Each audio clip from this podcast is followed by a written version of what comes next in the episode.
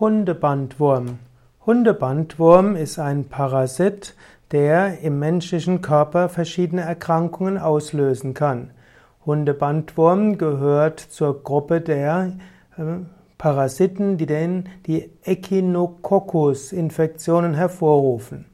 So gibt es dann die Echinokokose, die zu Problemen führen kann. Die der Hundebandwurm kann also eine lebensgefährliche Wurmerkrankung im Menschen erzeugen. Hundebandwurm wird normalerweise über den Hund zu Zwischenwirten übertragen und die Eier gehen also zu Zwischenwirte und diese da kommen dann Larven heraus und die gehen dann zum Hund. Hund kann auch damit gut umgehen. Hundebandwurm ist ja ähnlich wie der Fuchsbandwurm. Aber wenn der Hundebandwurm in den Menschen kommt, kann das schwerwiegende, ja lebensgefährliche Erkrankungen hervorrufen.